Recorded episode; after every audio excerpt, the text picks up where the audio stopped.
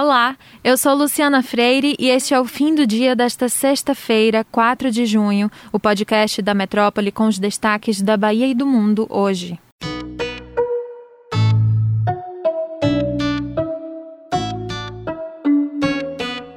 Em Salvador, a quarta rodada de conciliação entre os rodoviários e os empresários do setor terminou sem acordo. O impasse é principalmente em relação a dois assuntos. Os empresários se recusam a rever a forma de compensação e pagamentos de horas extras dos rodoviários.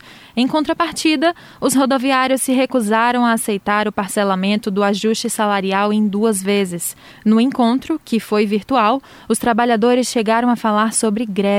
Um novo julgamento dos termos está previsto para a próxima sexta-feira, dia 11.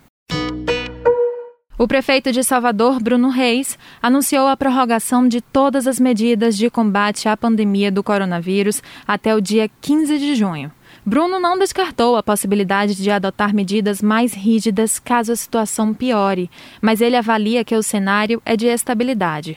Para cumprir a meta de vacinar 20 mil pessoas por dia e avançar na imunização por faixa etária, o prefeito anunciou que Salvador terá um mutirão de vacinação contra a Covid-19 por faixa etária neste sábado, dia 5, voltado para todas as pessoas com 55 anos ou mais.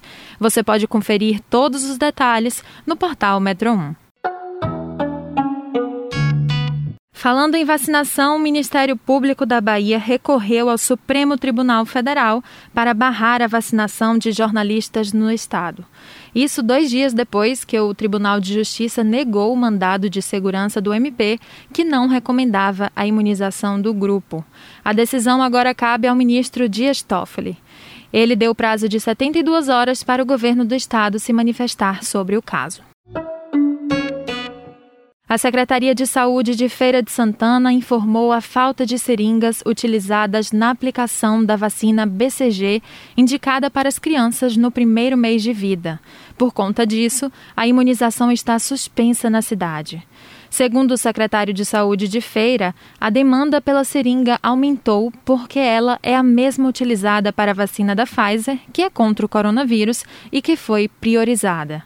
O imunizante BCG protege contra as formas graves da tuberculose, como meningite tuberculosa e a tuberculose miliar. Dois navios vindos da Suíça e do Líbano estão ancorados na Baía de Todos os Santos, em Salvador, com as tripulações de quarentena. Alguns dos tripulantes foram diagnosticados com a Covid-19. O primeiro navio, da Suíça, embarcou em Salvador no dia 28 de maio, quando um turista recebeu o resultado positivo para o coronavírus. Antes, a embarcação da nação africana chegou e ficou retida na Bahia após a confirmação de 23 marinheiros infectados com a doença. Segundo a Anvisa, não há suspeita dos casos terem relação com a variante originada na Índia. A seleção brasileira enfrenta às 21 horas e 30 o Equador pela sétima rodada das eliminatórias da Copa do Mundo de 2022.